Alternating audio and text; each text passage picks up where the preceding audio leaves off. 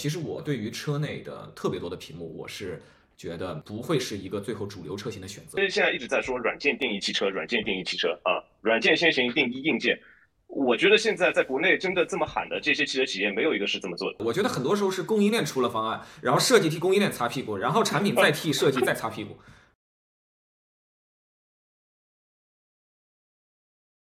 哎，文翰，今儿我电话就是想聊一个话题啊。你看，自从一二年这个特斯拉开一坏头，车里整这么大一触摸屏，现在这个屏幕成了智能电动车内饰的这个主角，对吧？就各种方案就来了。嗯，对。是，有的横的，有的竖的嘛。你看索尼发布的新车上面，恨不得给你怼上九块屏幕进去，是吧？对，但是我就有这么个问题，你看我旁边这个东西啊，这个东西全球销量对吧，特别好的一个手机 iPhone，这 iPhone 和那个小米和这个华为都差不多，都长这样。为啥车内饰里边这个关于屏幕现在大家有这么多分歧呢？对，其实这个。我自己感觉是这样子啊，就是其实手机为什么会设计成竖屏，呃，它其实更多的是因为它和我们这个你到底是怎样去操作这个手机是相关的。我们其实其实，在操作手机的时候，有一个非常重要的，就是有一个这样子的姿势的。对啊，主要还是这个我们的手的构造决定了这个手机的构造。对，当你是这样子，当当我们的手长成是这样子的时候，手机它就应该自然而然是这样子的。你能够想象，如果现在手机是横屏，我们的手该怎么去操作吗？你会发现没有办法去操作。说的太好了，嗯。但是现在这个，车子里面，所以现在这个车里这个方案这么多种多样，所以我自己呢就在思考，最终它会往什么地方去进化？因为其实手机这件事情呢，其实曾经大家是有分歧的，曾经那个在功能机转智能机的切换过程中，大家也有不同的路径，但最后大家不约而同的选择了一个路径。所以在车这个行业，会不会有一个终极的比较完美的路径？这是我今儿想跟你电话聊聊的。然后我其实自己也有一些这个看法。呃，其实我对于车内的特别多的屏幕，我是觉得，呃，不会是一个最后主流车型的选择，它可能是一个特殊车型，为了特殊的目标群体，为了特殊的功能表达，它可能这么干。比如说有些车，它可能三排座、四排座啊，它那个需要照顾非常多的不同的人。那有的车可能特别的商务，那后排的那个老板可能翘着二郎腿，还得要看个这个视频会议啊。这个在我们以前看那个丰田的埃尔法。呃，就有过这种日本原厂的这种改装车啊，我在深圳还那个坐过一台，上次啊，就包括现在新发布的宝马七系，他们在后排配了一个三十一寸八 K 的屏幕嘛，嗯，没错，对吧？没错，对，我觉得那那都是小众的，我觉得我我想跟你谈的是说，以后可能二十多万、三十多万、四十万这种相对主流价格的这个产品，会不会有一个终极的最佳方案？如果有的话，它到底是一个横屏还是一个竖屏？嗯。我觉得是这样子的，如果咱们讨论到一个终极的话，我我觉得终极的车子里面应该是没有屏幕，啊，没有屏幕，就是对，因为我说的终极的话，其实我想的很远啊，就是假设我们最终一定是会自动驾驶的方案彻底落地，整个城市都是自动驾驶的车子，其实你那个时候在车子里面你是不需要屏幕的，我们就说的夸张一点，你车子甚至不需要有玻璃，因为你需要的只是从 A 到 B 点安全的啊，有隐私的从 A 点到 B 点。其实你不需要有屏幕的，就像是，而且屏幕是完全可以一种后装的家电的这种感觉，就像很多年轻人现在家里其实是没有电视的，对不对？他们只要有手，只要有手机，只要有 Pad，只要有，只要只要给他们一台笔记本就可以了。这个，所以我们就不聊这么远了，我们再把时光机往回拉一下，我们聊自动辅助驾驶时代的一个比较终极的方案啊。我会这样聊，也是因为呢。呃，其实我经常跟很多的电动车的用户交流啊，一些未来的车主，一些特斯拉车主，哎，理想的车主，小鹏的车主，他们经常争论一个问题啊，有的人说横屏就是好，有的人说竖屏其实绝对不比横屏差。呃，这个事情我看了以后，我我我我听了以后，我我自己也引发了我很多的这个思考，因为你看过去这些年很多重要的车型啊，二零一二年那代 Model S 对吧，一直卖到差不多今天，在中国是刚刚结束生命周期。它是竖的，啊，后来你看那个荣威的那个 Marvel X 上市的时候，学习了它，也整了个这个竖的，然后的话，包括 Neo 其实也是竖的，包括未来的 ES 八、ES 六、EC 六竖的，啊，然后我们就会看到这个行业里突然开始横的流行了，每一次的流行趋势确实是特斯拉带动的，Model 三、Model Y 横的，然后现在我们看到极氪零零幺横的，Smart 那个新车横的，对吧？然后呢，还有第三股势力，就是那种啊，把屏幕搞得超级横，或者是超级多，比如说理想，比如智己，比如奔驰的这个 EQS，啊，比如高和，他们都走了这种超多屏或者说是超大横屏的这种这种策略，包括早年的拜腾这个策略的那个首首首发者可能应该是拜腾啊，所以的话，嗯，就是这个地方这三个流派你会怎么看？你怎么看他们的这个不同的这种优劣势？嗯，我觉得其实前两个是同一流派啊，就是无论是横屏还是竖屏，这是同一流派。呃，其实他们还是你你想，我们无论是 Model S 最早期的那一款，啊，就包括呃 Model Three 现在呃就是对，就是在 Model Three 上面它变成了是横屏。其实它整个的交互的话，它还是想让交互方式更加集中化，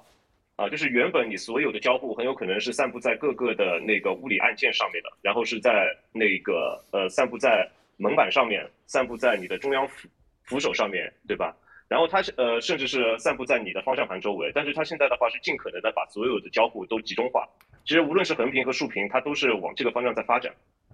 然后再说那个多屏幕的那一个，其实多屏幕的那一个，我自己感觉啊，其实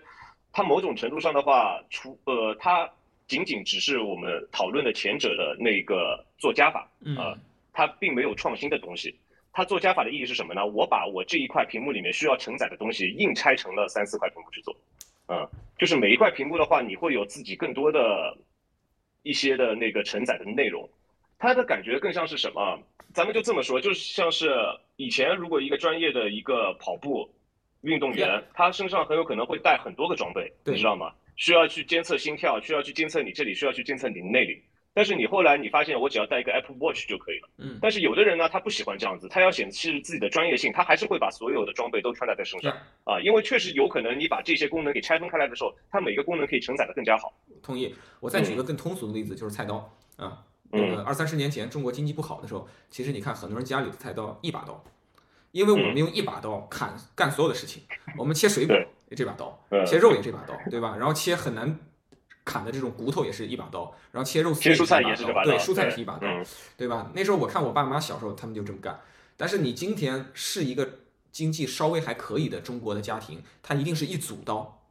对吧？然后那组刀里边四五把各干各的，但是代价就是说你其实把它变贵了，变多了。然后体积就变大了，其实对你的厨房面积是挑战很大的。如果我们住那个好几十年前、三十年前中国流行那种筒子楼，其实你很难这么奢侈的放这么多的厨房用品。所以，我我我自己就会觉得多屏这种方案，其实总体来讲比较适合大尺寸的车，因为只有当你真的尺寸够大、座位比较多的情况下，你才可能会需要把一个屏上的东西拆出来，给到更多的屏啊，去做一些更细分的场景的满足。啊，其实那些场景吧，你说你不去满足它，你用中间的屏不是不可以，对吧？我自己在这个春节开车，那个从上海去江西，我这次开的是那个极星二，我开极星二在高速的休息区充电的时候呢，我就看到隔壁的这种 Model Y 在充电的朋友，他们就嗯一男一女，然后一主驾一副驾，然后那个中间在充电的时候，他们就看一个电影什么的，然后我看他们看的也挺好，对吧？当然了，那个。嗯，副驾驶就会需要你的头是偏着的。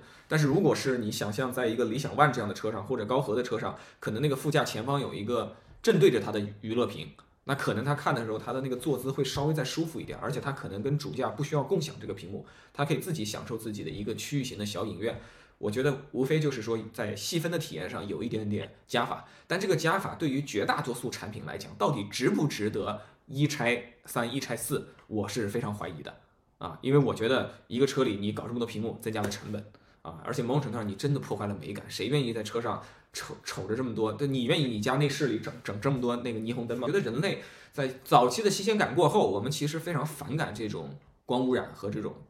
这种纯电子的东西。是，而且其实我这边要说一点，就是我觉得像理想啊或者高和啊，虽然有很多人去诟病他们的这种设计啊，对吧？设计的美感有很多人在诟病。但是我自己是觉得，呃，你真的要在那个副驾驶或者在顶棚上面去放屏幕的话，就应该去放他们那种尺寸更加标准的屏幕。其实我个人，我反而更讨厌的是那种真正的纯从设计美感去那个做。现在内饰智能座舱设计的，其实也不是 EQS 啊。我想点名的是那个，比如说那个，呃，蓝图 Free，嗯，啊。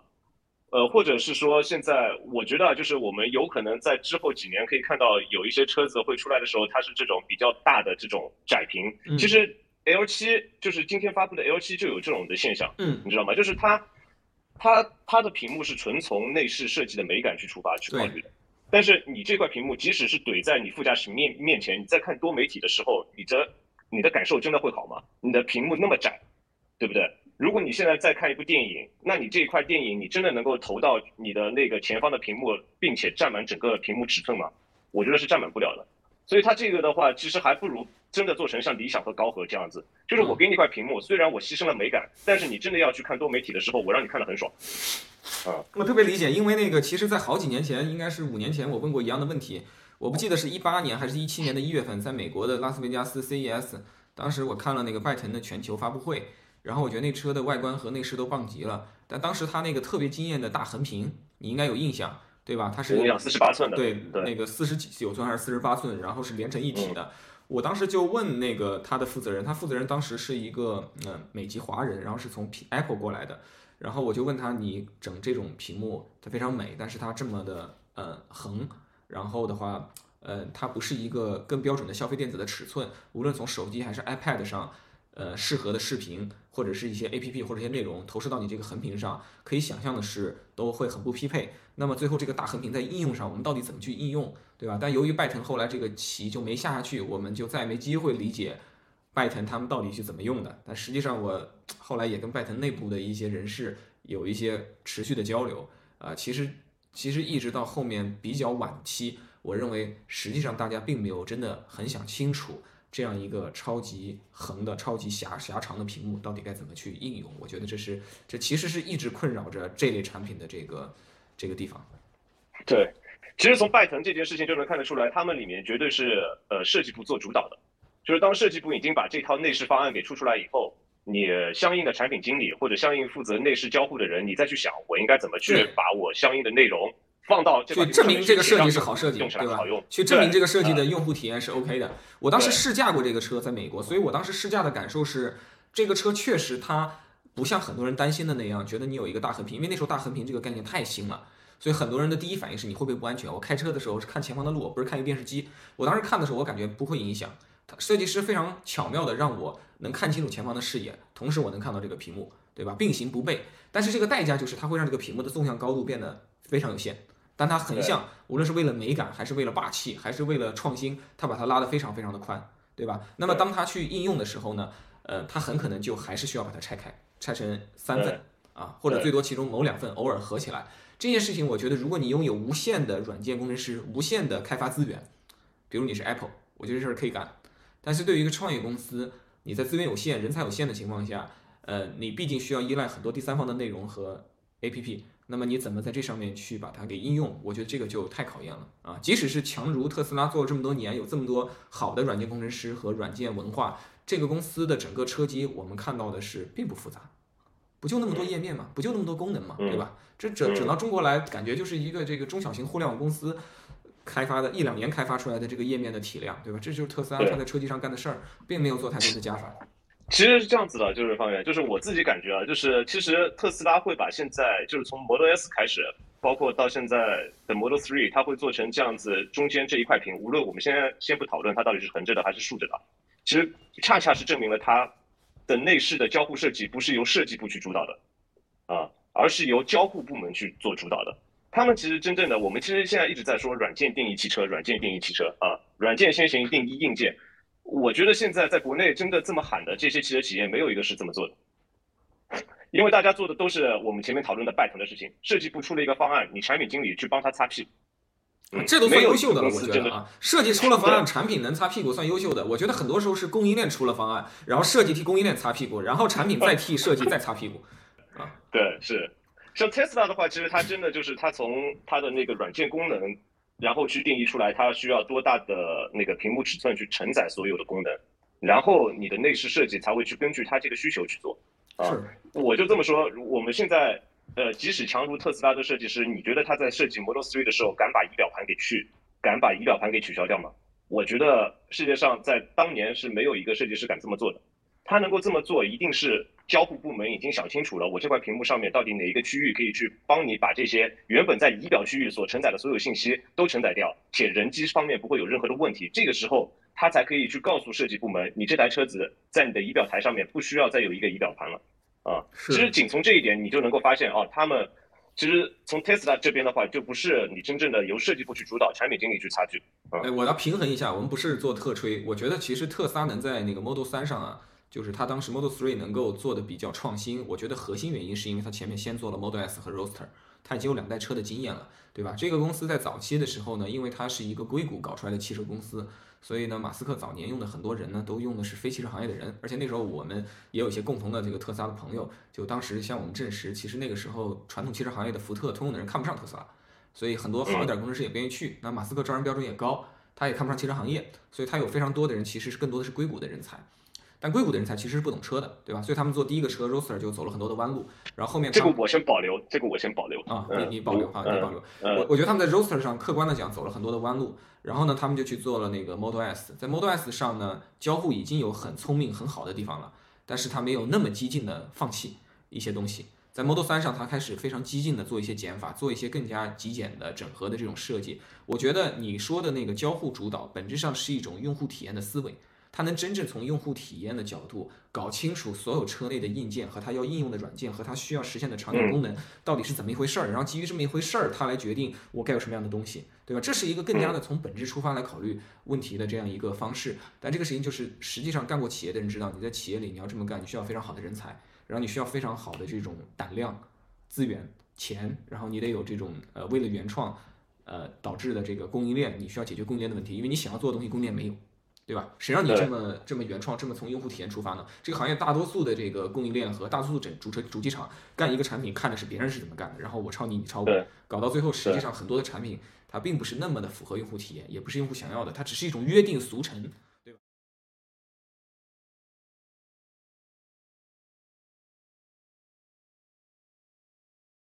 ？OK，我现在要插入了，就是我想跟你聊的是，哎，特斯拉这个横屏我们都觉得挺好啊，它的好处我们也不用赘述了。